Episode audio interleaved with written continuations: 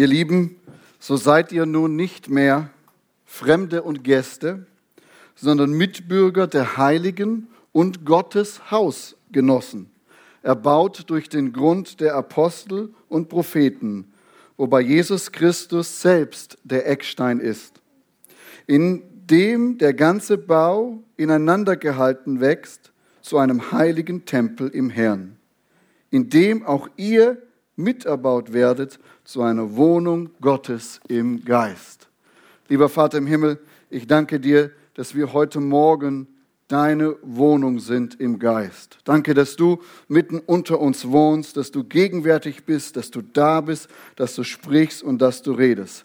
Herr, ich hätte nie gedacht, dass ich mich mal freue, ein Stein zu sein, aber in deinem Haus ist es irgendwie cool. Amen. Ich bin so wirklich happy mit unserer Predigtreihe, wo wir zurzeit unterwegs sind. Es macht wirklich Spaß, auch ganz persönlich nochmal neu zu überlegen, über Kirche nachzudenken, einfach auch mal gewohntes, traditionelles, vieles Gutes zu überlegen und zu schauen. Auch heute hast du wieder die Chance, die Möglichkeit mitzuschreiben. Entweder wenn du auf unsere Webseite gehst, äh, gemeinde-concordia.de, dort auf Wies Kirche findest du bei Kirches Paradies die Notizen oder auch in unserer App unter Wies Kirche kannst du gerne dort mitlesen. Ansonsten ist es auch noch mal echt toll, um das zu Hause mitzumachen.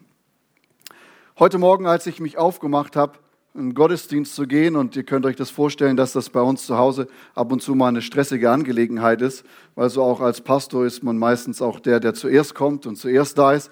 Und trotzdem ist, wenn wir uns aufmachen, wirklich eine Erwartung da, ein Überlegen, Gott, was wird heute geschehen. Ne? Man, ich habe den Vorteil, ich weiß, wer was machen wird, wie, wie die Predigt heute sein wird, den, den Vorteil habe ich.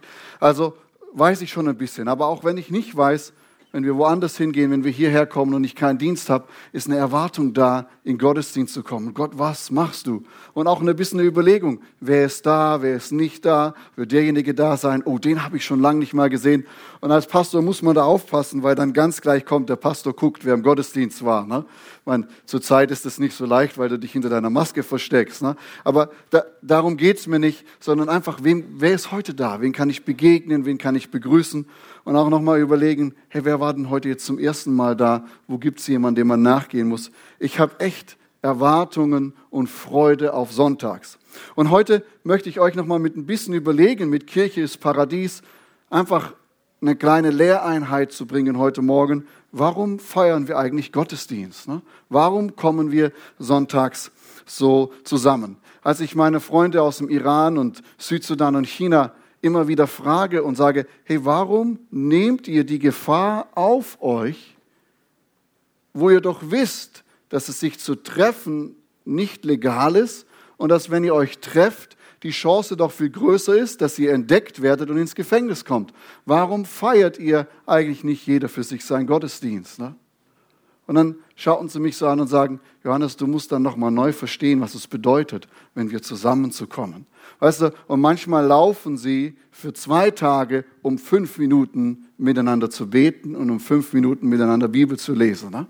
Dieser Wert des Zusammenkommens. Ich finde Livestream toll und schön, dass du zuschaust, schön, dass du mit dabei bist. Ich finde das stark, dass wir vernetzt sein können mit der ganzen Welt, wo Leute teilhaben können an dem, was Gott hier tut. Aber ihr Lieben, heute werdet ihr noch mal sehen, weil wir, warum wir einfach nicht um ein persönliches Zusammentreffen der Gemeinde zu, drumherum kommen. Also, wie ist Kirche? Und wir gehen das ganze Thema an, indem wir nochmal uns an der großen Story entlanghangeln. Zuallererst, Gott schafft Himmel und Erde.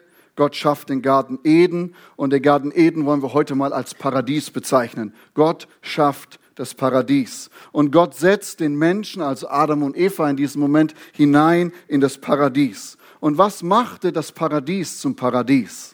Nicht unbedingt, dass Gott alles wunderbar geschaffen hat und dass es noch nicht von der Sünde und von Tod durchseucht war. Ja, das war ein Teil, weil wir können jetzt heute auch, für mich sind die Malediven zum Beispiel, das ist so mein Paradies. Ne? Wenn ich meine Augen zumache, dann kommt der Sandstrand und das warme Wetter und das warme Wasser, so Badewanne-Feeling den ganzen Tag. Das ist mein Paradies. Ne? Der eine sagt, nö du, ich muss auf einen Berg hochklettern, runterschauen, das ist mein Paradies. Ne? Ist paradiesisch, aber das ist nicht letztendlich das, was den Garten Eden zum Paradies gemacht hat, sondern was den Garten Eden zum Paradies machte, war, dass Adam und Eva in der besonderen Gegenwart Gottes lebten. Sie lebten mit Gott. Gott lebte unter ihnen. Und das ist so interessant, wenn du die ersten drei Kapitel der Bibel liest, wirst du das herausfinden, dass da ein direkter Dialog ist. Da ist ein Kommen Gottes, da ist ein Gehen Gottes. Das heißt, diese besondere Gegenwart Gottes ist das, was das Paradies zum Paradies machte. Und dann kommt der Ungehorsam. Wir haben ihn vor zwei Wochen relativ deutlich beleuchtet. Und Gott schmeißt Adam und Eva aus dem Paradies heraus. Das heißt, der Mensch wird aus dieser besonderen Gegenwart, dieses gemeinsame Wohnen herausgeschmissen. Ne? Da ist ein Stück weit, Gott hat die Engel davor gestellt und gesagt, du kannst nicht mehr hin, ne? du darfst nicht mehr kommen. Da ist eine Trennung. In dem Moment sozusagen Hausgenossen, hast dich nicht benommen, nicht an die Hausordnung gehalten, jetzt wohnst du draußen. Ne? Das ist letztendlich das, was passiert ist. Diese besondere Gegenwart, was das Paradies Paradies machte, war weg. Und deswegen stellt sich ja dann auch ganz schnell die Frage von Gottes Seite und auch von unserer, wie kann Gott unter den Menschen wohnen, ohne dass der Mensch in Gottes Gegenwart zugrunde geht? Wie können sich der heilige und reine Gott und der sündige, unreine Mensch begegnen? Wie kann ein Stück weit Himmel wieder auf die Erde kommen? Und der erste Punkt ist der Punkt des Tempels. Gott wohnt bei, seinen, bei den Menschen. Und wieder gut zu sehen ist, Gott ist derjenige, der den ersten Schritt gemacht hat. Gott möchte unter den Menschen wohnen. Deswegen erwählt er Abraham, deswegen erwählt er Israel als sein Volk. Und wenn er sie aus Ägypten befreit von der Sklavenzeit, dort sagt er in 2. Mose 7, Vers 16, sag lass mein Volk ziehen, dass es mir diene in der Wüste. Das heißt, Gott sagt, das Volk muss aus Ägypten herauskommen in die Wüste, um Gott zu begegnen. Und Gott begegnet dort seinem Volk, er gibt ihnen Gesetze, die Ordnungen für das Leben, das, was sie brauchen.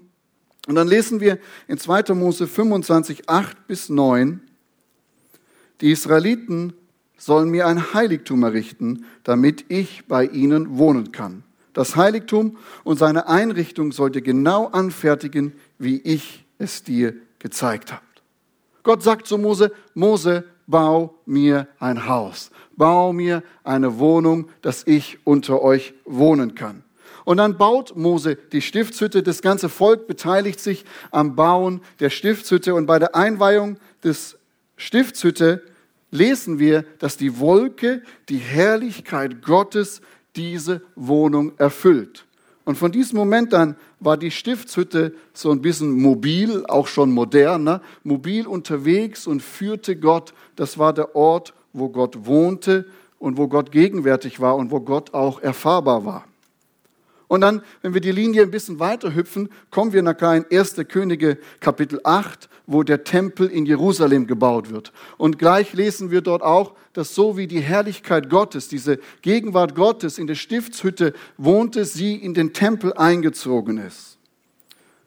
1. Könige 8, Vers 11, die Priester konnten deswegen ihren Dienst nicht fortsetzen, denn die Herrlichkeit des Herrn war im Haus des Herrn gegenwärtig. Die Herrlichkeit des Herrn erfüllte das Haus des Herrn.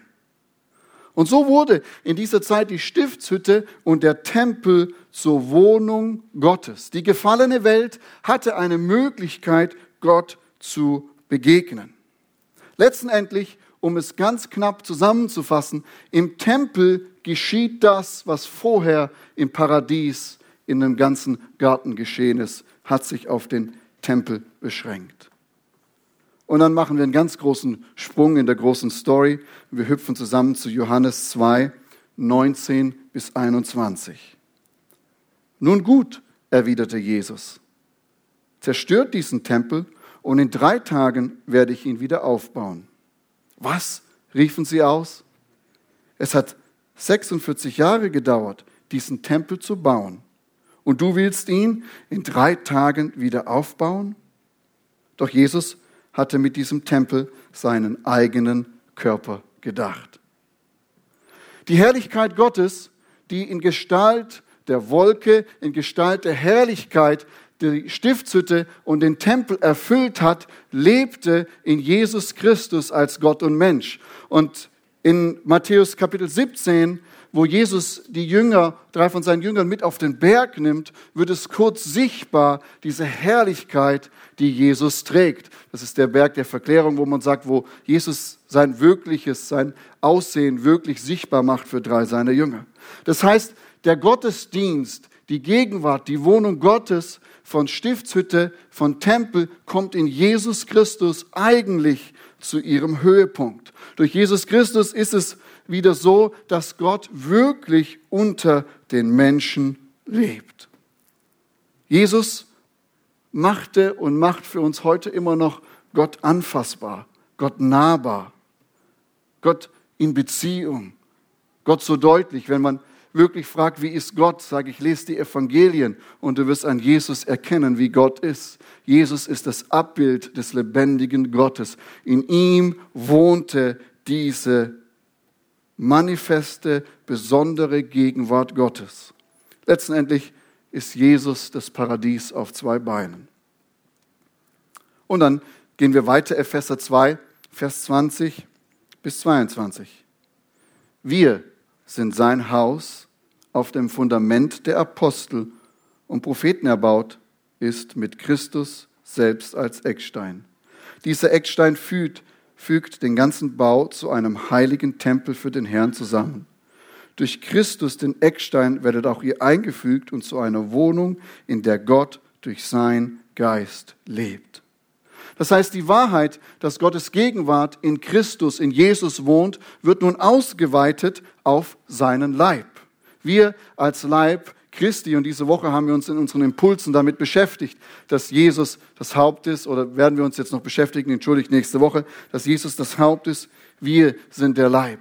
Das heißt, was geschieht ist, die Linie Stiftshütte, Tempel, Jesus geht weiter über in die Gemeinde, in seine Kirche. Das heißt, wie ist Kirche? Kirche ist der Ort, wo Gott Menschen begegnet.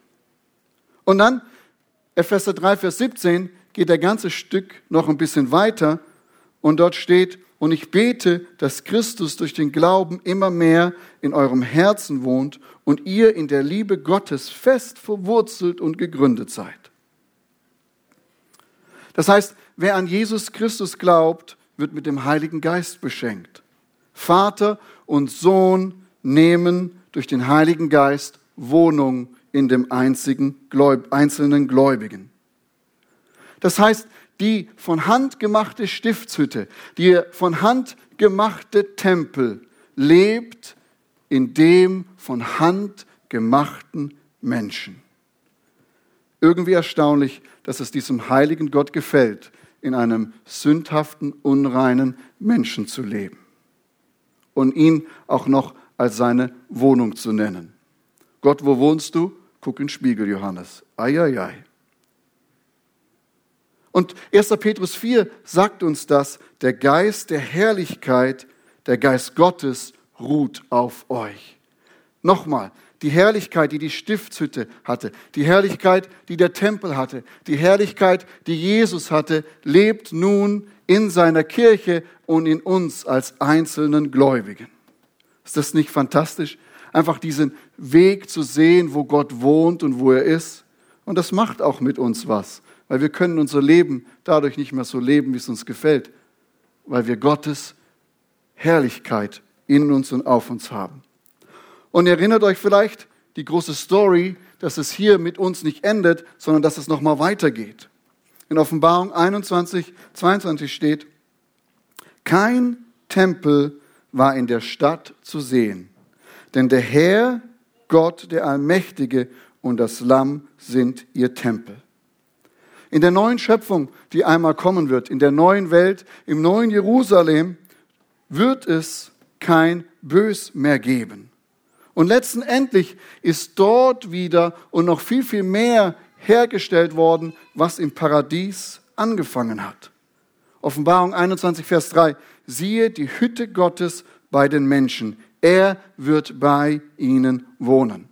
Und deswegen sieht Johannes im neuen Jerusalem auch kein Tempelgebäude mehr.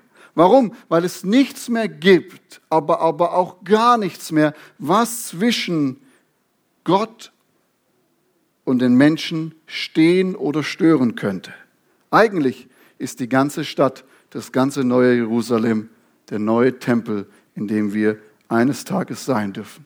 Ist das nicht fantastisch, diese Linie einfach zu sehen, wie Gott mit uns unterwegs ist? Wir halten also nochmal fest. Der Tempel ist der besondere Ort der Gegenwart Gottes. Und ihr Lieben, die Gegenwart Gottes unterscheidet sich ein Stück weit von der generellen Gegenwart Gottes. Ja, Gott ist immer gegenwärtig. Er ist immer da.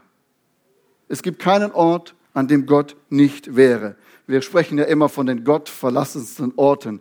Das ist nicht so ganz richtig. Gott ist an jedem Ort. Und trotzdem gibt es diese intensive Beziehung zwischen Gott und Mensch. Und diese intensive Beziehung zwischen Gott und Mensch, das ist letztendlich die besondere Gegenwart Gottes. Und Jesus sagt das, wo zwei oder drei in meinem Namen versammelt sind, da bin ich mitten unter ihnen. Und dieses mitten unter ihnen ist etwas anderes wie diese Allgegenwärtigkeit Gottes, die überall dort ist. Das heißt, dort, wo Gott in der Stiftshütte im Tempel wohnte, diese Gegenwart, wo der Priester auch noch einmal reinkommt, erinnert euch, David hat auch ein paar Fehler gemacht beim Transportieren äh, der Bundeslade und alles. Die, diese Herrlichkeit, das ist das, wovon man redet, Beziehung mit Gott, wenn es um die besondere Gegenwart kommt. Das heißt, kurz und knapp für dich zugespitzt, Gott wohnt im Gottesdienst.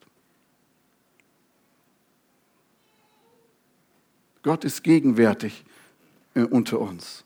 Gottesdienst ist ein Stück weit Paradies. Gottesdienst ist ein Stück weit Paradies. Ich weiß nicht, ob du heute Morgen deine Badehose eingepackt hast, um an den Strand zu kommen.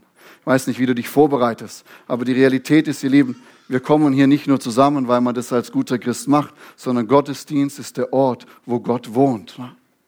Und oftmals ist es so eine emotionale Sache. Wir gehen nach Hause, ja, heute war Gott gar nicht da und jenes und dieses, ihr kennt das vielleicht nicht. Mir geht es manchmal so. Aber wenn wir uns nochmal die Linie anschauen, wenn wir uns anschauen, was das Wort Gottes sagt, ist die Realität dort, wo zwei oder drei zusammenkommen und sagen, wir sind hier als Christus, unser Fokus, unser Zentrum. Da ist Gott hundertprozentig gegenwärtig.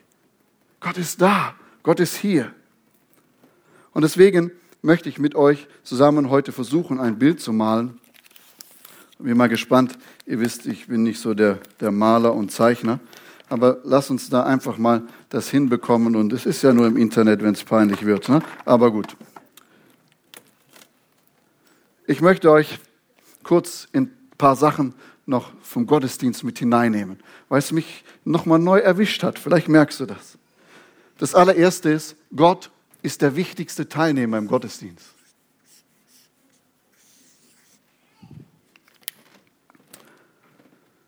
Wenn Gott nicht da ist, ist es kein Gottesdienst. Ne?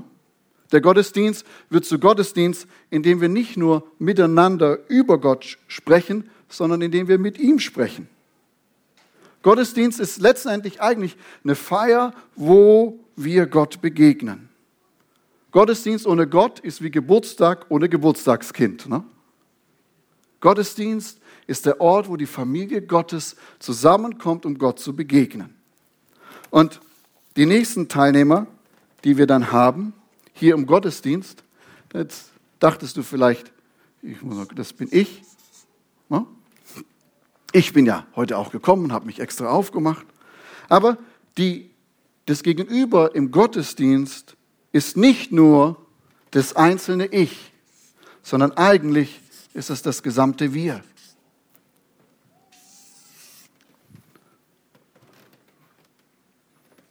Wenn es nur um mich im Gottesdienst gehen würde, könnte ich auch zu Hause bleiben. Ne? Oder in der freien Natur spazieren gehen, Gottesdienst feiern.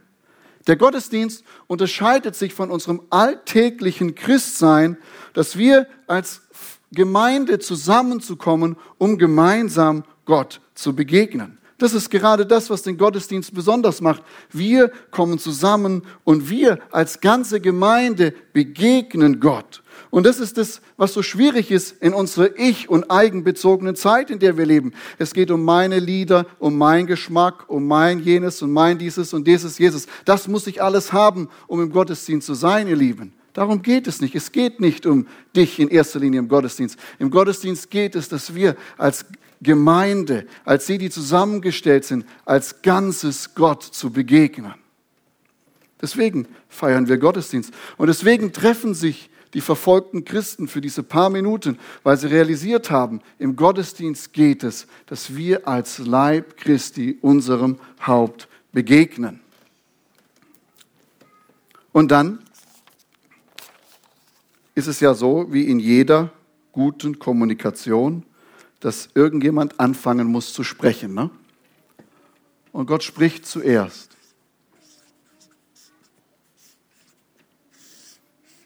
Gott spricht zuerst. Die Kommunikation in unserem Leben beginnt immer erst bei Gott.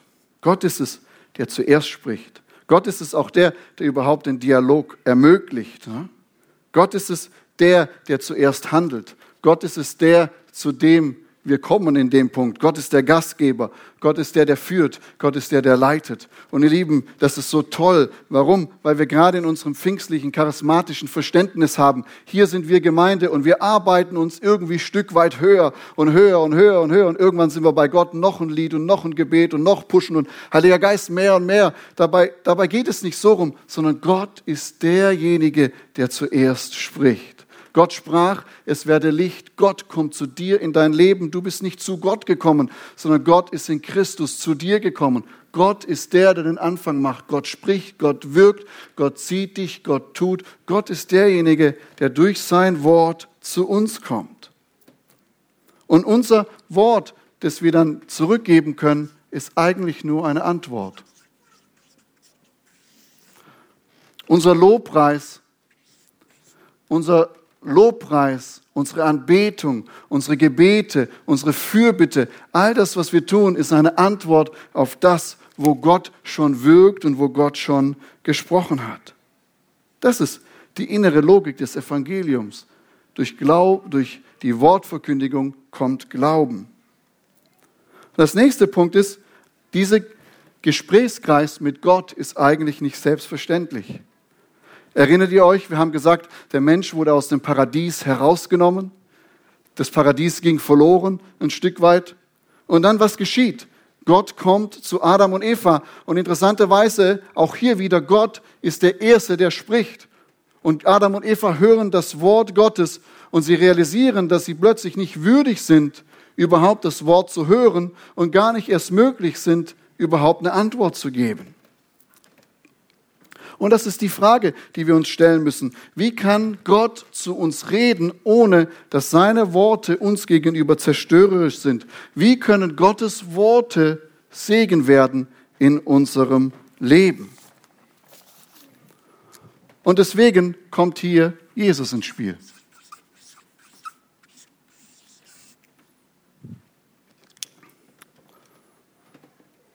Gott sendet seinen eigenen Sohn Jesus in die Welt. Jesus wird Mensch, ganz Gott und ganz Mensch. Und Jesus identifiziert sich mit unserer Schwierigkeit so sehr, dass er unsere Schuld trägt, dass er unseren Tod stirbt. Doch diesen Tod kann Jesus nicht halten. Er steht auf, er wird neu. Seine Worte sind die, die aus Tod Leben schaffen. Und durch Jesus wird Gottes Wort für uns heilsam. Durch Jesus wird Gottes Wort für uns Leben. Durch Jesus wird Gottes Wort für uns etwas, das nach vorne tut. Und der nächste Punkt, den wir uns anschauen müssen, welche Antwort können wir denn Gott geben, die ihm gefällt? Man, wie vermessen sind wir manchmal, dass wir denken, ja, das Gebet, das war jetzt richtig, dieser Lobpreis, der war jetzt toll, das Ganze wird Gott gefallen. Aber Paulus schreibt uns in Römer 8, Vers 26, desgleichen hilft auch der Geist unserer Schwachheit auf, denn wir wissen nicht, was wir beten sollen, wie es sich gebührt, sondern der Geist selbst vertritt uns mit unaussprechlichem Seufzen. Und hier steht nicht, so wie wir es manchmal denken, manchmal wisst ihr nicht, wie ihr beten sollt. Sondern wenn du in die Grammatik und in die Sprache hier reinkommst, sagt Paulus eigentlich, wir Menschen wissen nicht, wie wir beten. Punkt aus Komma. Wir können es nicht, wir wissen es nicht. Sondern was wir eben benötigen, ist hier der Heilige Geist, der uns befähigt, Antwort zu geben. Der uns befähigt, unsere Gebete annehmbar zu machen. Der uns befähigt, dass unser Lobpreis ihm gefällt. Der uns befähigt, dass unser Leben ein Gefallen Gottes wird. Seht ihr das? Gott kommt durch das Wort. Jesus macht das Wort für uns annehmbar und durch Jesus und durch den Heiligen Geist wird unsere Antwort zu Gott hin ebenfalls annehmbar. Aber letztendlich, und das ist das Geheimnis, was hier geschieht, letztendlich benötigt Gott den Menschen nicht, um zu kommunizieren. Ne? Gott in sich, Gott Vater, Gott Sohn und Gott Heiliger Geist sind in sich ständig in Kommunikation. Sie reden miteinander. Und, und das Geheimnis, was hier eben geschieht, ist, dass Gott uns Menschen hineinnimmt in seine Kommunikation. Wir in Christus haben Teil an der dreieinigen Kommunikation zwischen Vater, Sohn und Heiliger Geist. Und das ist das, was fantastisch ist. Wenn du betest, steht Jesus neben dir und betet mit. Wenn Jesus betet, stehst du neben ihm und betest mit. Siehst du den Kreislauf? Kannst du das erkennen, warum Gebet Kraft hat, warum Gebet wichtig ist, warum Bibellesen fantastisch ist, warum Gottes Wort so kraftvoll ist, weil es uns hineinnimmt in diese dreieinige Gespräch zwischen Vater, Sohn und Heiliger Geist. Und das könnte man schon fast Amen sagen, weil ich mich hier wirklich in Begeisterung finde. Aber das Ganze hört da noch nicht auf. Es gibt nämlich eine weitere Dimension. Wir sehen das bei Jesaja und wir sehen das bei Johannes auch, dass sie ein Bild bekommen von der himmlischen Welt. Wie sieht's aus? Und der Schreiber des Hebräerbriefs sagt auch, dass Jesus nicht nur hier am irdischen Kreuz gestorben ist, sondern dass er in den himmlischen Tempel gegangen ist, um dort für die Sünde zu bezahlen. Ne? Das heißt, was geschieht ist, in Jesaja 3, 6, Vers 3 sehen wir das. Vielleicht fragst du dich immer, warum wir oft unsere Lieder haben, heilig, heilig, heilig. Warum singen die das? Und manchmal hört es auch gar nicht auf. So nach zehn Minuten habe ich so einen, einen Dings, kommt gar nicht mehr raus, das heilig. Aber die Realität ist, im Himmel, wenn wir das jetzt hier mal sehen, im Himmel bei Gott ist 24 Stunden am Tag Gottesdienst. Der Gottesdienst fängt dort nicht an und er hört auch nicht auf. Er ist immer dort. Und was eben bei uns passiert, wenn wir hier Sonntagmorgens um 10 und um 10.30 Uhr in der Gemeinde in der Concordia Gottesdienst feiern, dann klinken wir uns oder klicken wir uns ein in den himmlischen Gottesdienst. Ja, ich, ich versuche mal einen Engel zu malen. Sollen wir das mal probieren? So, und das sind so Flügel oder auch immer, wie auch immer. Ich bin nicht gut. Aber versteht ihr, was ich meine? Das heißt, die Realität ist, was wir hier heute Morgen machen, was du bei dir zu Hause machst, ist nicht nur nett und toll, es ist eine kosmische Dimension, die geschieht, dass wir plötzlich teilhaben mit dem Gottesdienst, der gerade jetzt vor dem Thron Gottes geschieht. Und deswegen ist es ganz egal, ob das Gebäude rappelvoll ist oder ob wir hier nur zu zweit sitzen, weil es spielt keine Rolle. Warum? Weil wir eingeklinkt sind in den himmlischen Gottesdienst, der von Ewigkeit zu Ewigkeit bestehen wird. Es ist gut, Zahlen zu zählen, aber es ist nochmal zu realisieren, wenn du hier reinkommst, hey, ich verlinke mich mit dem, was gerade vor Gottes Thron stattfindet. Wenn ich heilig singe, dann singen die Engel und die Ältesten und alles dort, was ist. Wir singen gemeinsam heilig. Wir kommen gemeinsam als irdische und himmlische Kirche in dem Sinn zusammen, um Gottesdienst zu feiern. Ich finde das fantastisch dass ich mit den Engeln, mit der ganzen Schöpfung Gott loben und preisen kann. Und dann so, wie wir als Gemeinde teilhaben an der himmlischen, himmlischen Gottesdienst, gibt es da noch diese irdische Dimension. Und dieses Wir ist jetzt nicht nur die Concordia in Bühl, sondern das ist die Kirche weltweit. Ja, so in der Richtung. Das ist die Kirche weltweit. Das heißt, wenn Gott seiner Kirche begegnet im Gottesdienst, dann ist es nicht nur gerade hier in, in unserem Gebäude, sondern es ist überall dort, wo auf der ganzen Welt Menschen zusammenkommen und Gott zu loben und Gott zu preisen. Wir als Gemeinde in der Concordia, wenn wir zusammenkommen, verbinden wir uns mit der ganzen universellen Kirche Gottes und feiern gemeinsam Gottesdienst. Deswegen hat unser Gottesdienst auch nicht um 10 Uhr angefangen und hört auch nicht um 11.30 Uhr auf, ne? sondern unser Gottesdienst beginnt und endet mit allen denen, die sich versammeln, um Gott zu loben und Gott zu preisen. Vielleicht wenn du jetzt noch mal so nachdenkst, kommen dir ein paar Bilder hoch. Ah, das Leibverständnis macht Sinn, vieles andere geht auf. Aber was ich euch eigentlich so am Schluss heute schmackhaft machen wollte, ist das, ihr Lieben, Gottesdienst feiern ist ein Stück weit Himmel auf Erden. Es ist ein Stück weit Paradies. Es ist ein Stück weit besondere Gegenwart Gottes. Es ist gigantisch, wenn Menschen zusammenkommen und wenn Gott redet und wir ihm antworten können, wenn wir in den Dialog mit Gott kommen. Also im Gottesdienst begegnet Gott seiner Kirche. Und dieser Gottesdienst ist ein Dialog, der durch Wort und Antwort geht und Gott vertritt uns und hilft uns und verbindet sich mit uns und mit allen Kirchen in allen Versammlungen dieser Welt und gleichzeitig mit dem himmlischen Himmel, um ein Stück Gott anzubeten. Deswegen habe ich Erwartung, wenn ich in Gottesdienst komme, dass etwas geschieht. Ich habe Erwartung, dass wenn ich in Gottesdienst komme, dass wir gemeinsam Gott begegnen. Ich habe Erwartung, dass Gnade, Barmherzigkeit, alles das, was Gott ist, alles das, was auch uns für die zukünftige Welt versprochen wurde, dass das jetzt unter uns schon sichtbar wird. Ich habe Erwartung, dass Kranke kommen und gesund gehen. Ich habe Erwartung, dass Depressive kommen und fröhlich gehen. Ich habe Erwartung, dass hier in unseren Räumen, wenn wir zusammenkommen, wenn wir Gott loben, dass du ermutigt, dass du gestärkt und dass du fröhlich nach Hause gehst.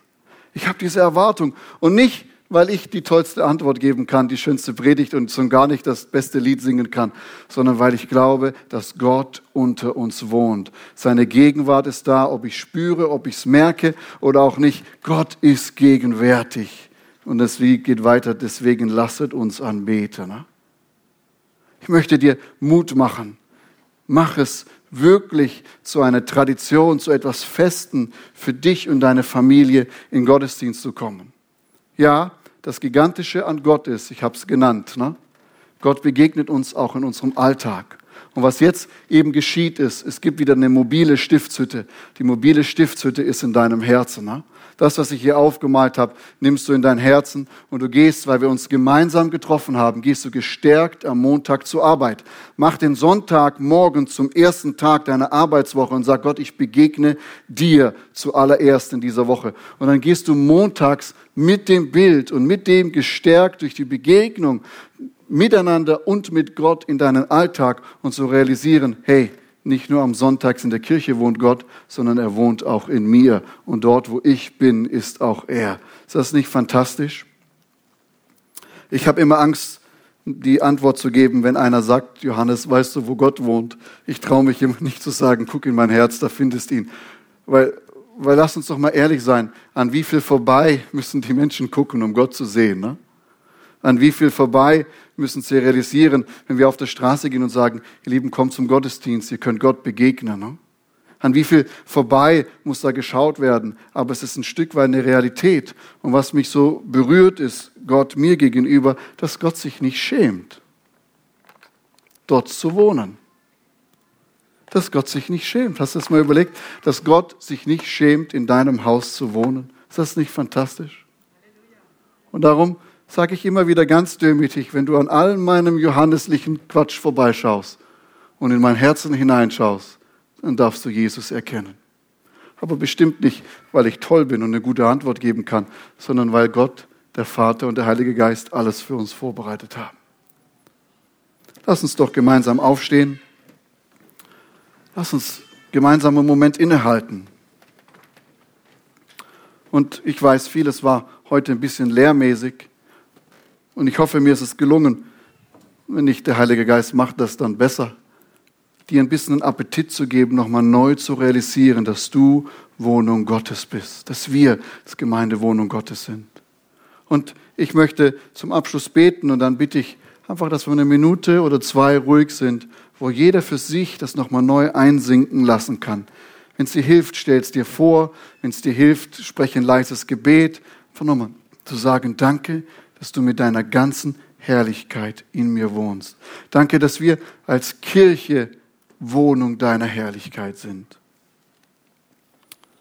Lieber Vater im Himmel, ich danke dir, dass du den ersten Schritt gemacht hast und mit uns redest. Danke, dass in allen Dingen unseres Lebens du der Anfang bist. Du, der zuerst spricht, du, der die Initiative übernimmt. Ich danke dir, Herr. Danke, dass du uns durch Jesus annehmbar gemacht hast, dass wir dir antworten können. Und danke dir, guter Heiliger Geist, dass du uns vertrittst und dass du uns hilfst und dass du uns letztendlich an die Seite von Jesus stellst, damit wir teilhaben können an deiner Kommunikation. Dafür danke ich dir, Herr Jesus. Amen.